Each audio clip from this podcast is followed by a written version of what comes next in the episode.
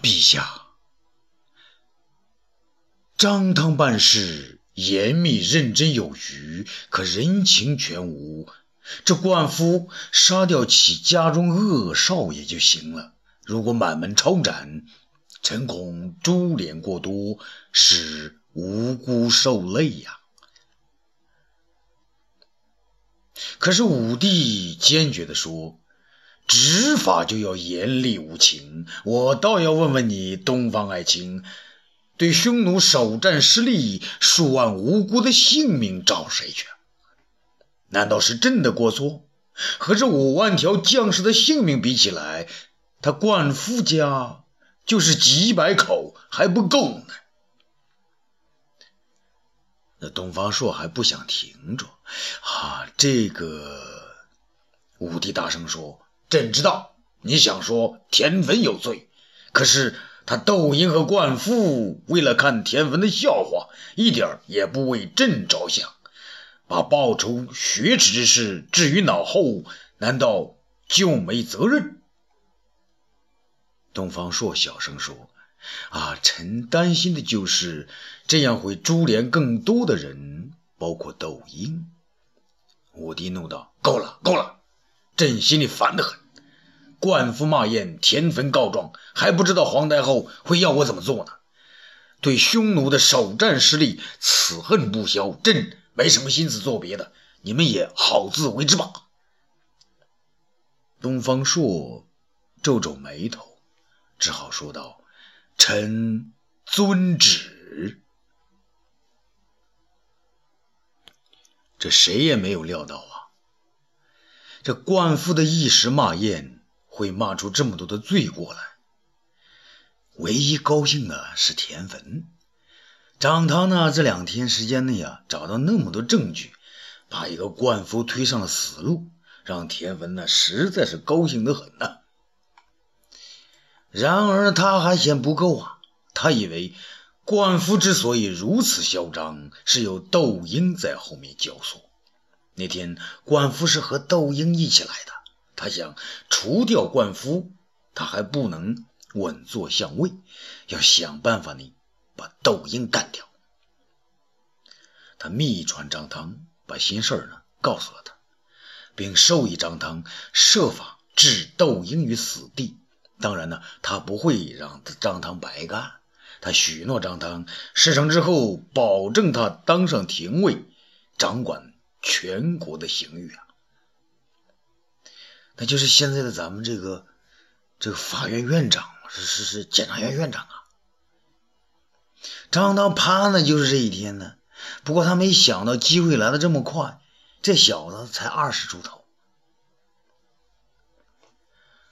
几日来，心情最为沉重的，当然要数窦婴了。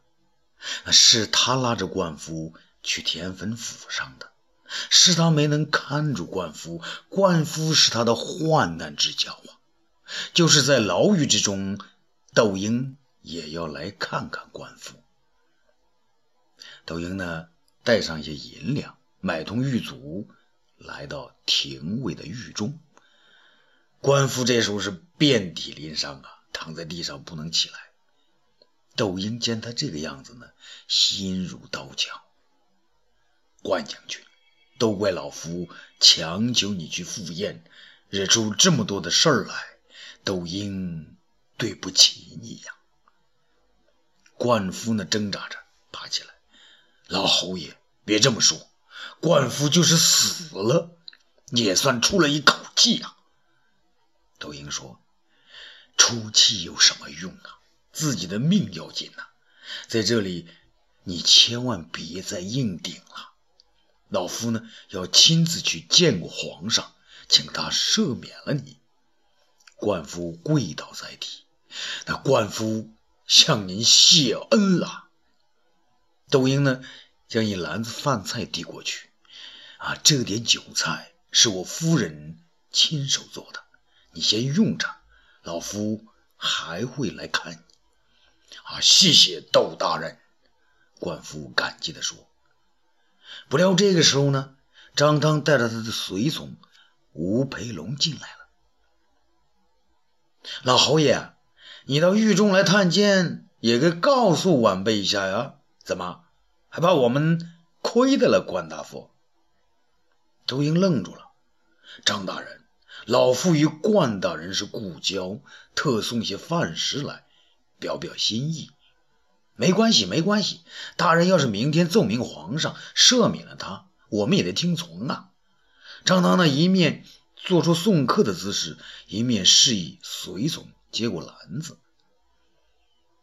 张汤自己呢，将窦婴送出监狱，而那吴培龙则转过身，将毒药倒进酒杯。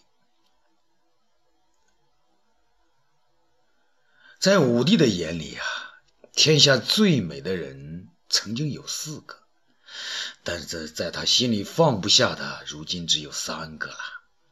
一个就是他的母亲皇太后，他自小就和母亲终日在一起。每当母亲梳洗的时候，他总是呆呆地看着，认为她是世上最美的人。母亲对他有时很严厉，可他也认为那是一种美好的东西。后来，他认为阿娇最美。啊他才十多岁，就那样的丰满，简直和母亲差不多。所以阿娇一开始对他也像母亲那样管教。啊，那时候他还觉得很得意。再后来，他认为女人的美应该美在柔软和顺从上，而阿娇太刚太凶了。卫子夫的到来满足了他的这种期望。这个女人水一般的柔顺，什么事情？都不爱多问一声，总是一句“我听皇上的”，百依百顺，让人怜爱不已。而近来，他又发现一个最美丽的小人儿，那就是他的女儿魏长公主。这个小人儿一天比一天长得漂亮，小嘴呢一天比一天能说，尤其是那副模样，既有卫子夫的娇媚，又有点父亲的倔强，武帝呢，真是把他放在手中怕飞了，那放在口中怕化了。尤其是近来，武帝因为母亲过多的干预朝政，心中不太舒服，他就回到宫中呢，和女儿戏耍。这女儿呢，既会撒娇，又很任性，聊得武帝呢，一见到她就不想走，同时呢，一见到他，心中所有的烦恼。就都被他啊高兴的抛得干干净净，所以呢，他才对卫子夫说：“如今世界上最让他牵挂的有三个人，你知道我最放不下的是谁吗？”卫子夫说：“当然是皇太后了。”武帝摇摇头。聪明的卫子夫啊，却不问了。他知道女儿是第一位的，皇太后是第二位的。而他卫子夫虽然已经沦落到了第三位，自己心里也很知足了。哎，这一天呢，武帝正和女儿一起说话逗乐，突然所中来报，太后驾到。武帝急忙抱起长公主来迎接母亲，谁知皇太后脸上冷冰冰的，他知道又有什么重要的事情了。彻儿，你知道官夫死了吗？武帝吃了一惊啊！哦，不是还没定罪吗？谁让杀的？皇太后发现儿子尚不知此事，心中的一块石头呢落了地。你可能不知道吧？他是让人害死在狱中的。什么时候？谁呀？今天下午呢？你舅舅认为事情很严重。不敢向你禀报，就先给我说了。武帝冷冷地说：“母亲知道就行了，儿懒得管这些。”皇太后呢，知道他心里呢有些不满，也不想与他计较，就继续说下去：“你知道他是被谁害死的？那还用问？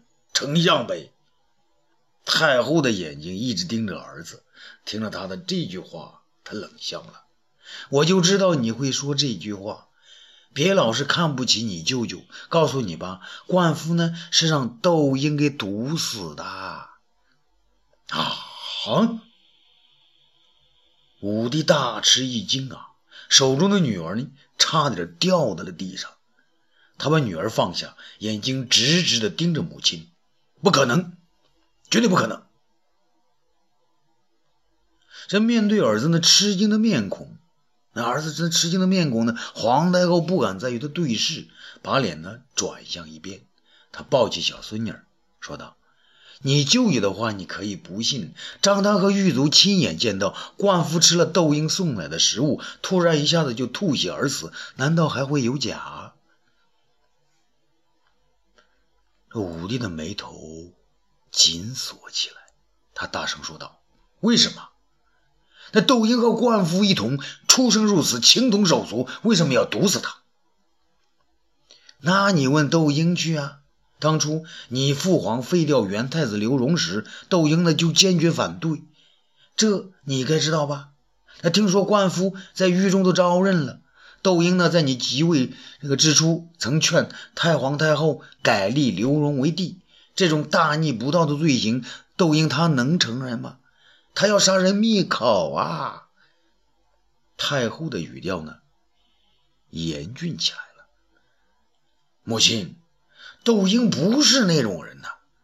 何况朕即位时，刘荣已经身患重病，而现在刘荣早死了多年，怎么可以？再用此事罗织罪名啊！武帝急切地说：“彻儿，皇太后愤怒了。你以为你这个皇帝来的容易吗？你以为所有的人对你都是心服口服吗？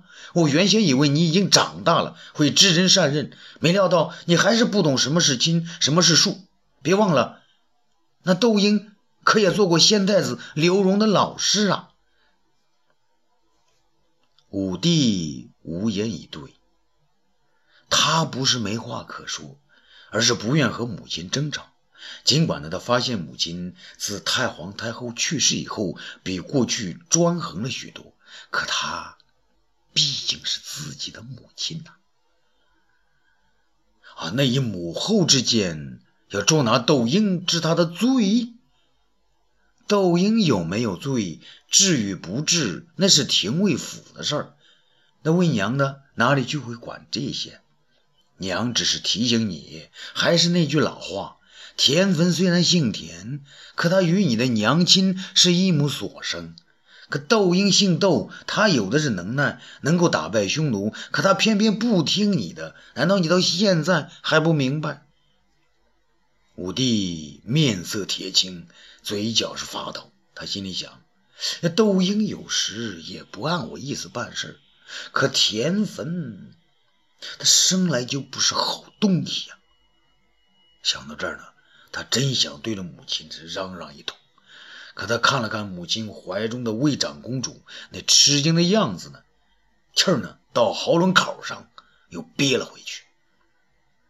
皇太后知道儿子心里很烦躁，也不忍心再刺激他，想让自己呢想一想啊，让他自己想一想。于是转身就要回宫，刚走一步。他又觉得不合情理，于是呢，便回过身来，将孙女呢交给儿子，说：“世间只有骨肉才是最亲的，别人信不过，娘呢也不愿意多管了。”说完呢，他竟进了钟粹宫找卫子夫去了。武帝当即来到建章宫，招来东方朔和卫青，然后呢，又让杨得意去叫张汤。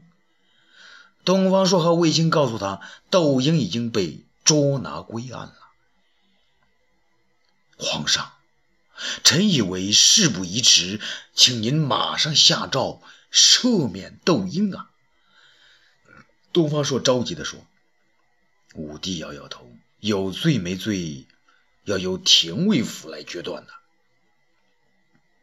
那就是有罪，皇上也可以赦免窦婴啊！武帝怒火冲天：“你急什么？等定他死罪时再赦不迟。”东方朔却不闭嘴：“皇上，前番卫星被人陷害，虽有皇上您的圣旨，也险些丧命。难道您不记得了？廷尉府杀人是肆无忌惮，臣之恐怕窦婴也像官夫那样不明不白的死了，那就迟了。臣请陛下三思啊！”武帝大叫道：“你以为朕没有三思啊？朕这些天都在想，数万名将士不明不白死于沙场，是谁之罪？”东方朔指着脖子说：“皇上，窦婴如果死了，肯定是冤案。”武帝见东方朔说是红着脖子与他争，就瞪了他一眼，放松了一些说：“窦婴死不了，父皇。”啊，在七国之乱平定以后，说他功劳盖世，曾给过他铁券丹书，永远免除了他的死罪。他一辆铁券就行了，用不着朕去保护他。这东方朔和卫青啊，吃惊的张大了嘴巴。而是这时候呢，张汤呢一路小跑的进来了，见到皇上就磕头。张汤，朕问你，窦婴在食物中放了毒药。将灌夫毒死，是你亲眼所见吗？啊，是的，啊，不是亲眼所见，微臣也不敢相信呐。还有谁在场？还有吴培龙，他是廷尉府主管刑狱的小吏。那你说，窦婴为什么要害灌夫？张汤想了一下，皇上，微臣也在纳闷呢。臣见灌夫的供词上写着：“窦婴有劝太皇太后擅自废立之疑。”胡说！啊，是微臣该死，微臣不该胡说。张汤连连磕头。武帝见张汤虽在磕头，可没有一点惧怕的样子，心中呢也拿不定主意。张汤，微臣在。臣朕命你主审窦婴一案，别人不得插手，你要秉公办理，不得有半点差错。啊，微臣遵旨。东方朔、卫青，臣等在。朕今天要去狩猎，快给我备马。皇上，现在快到黄昏了。卫青不安地说：“少啰嗦，备马。”啊，是。卫青无奈地看了眼东方朔，东方朔装作没看见。啊，欲知后事如何，咱们下次接着说。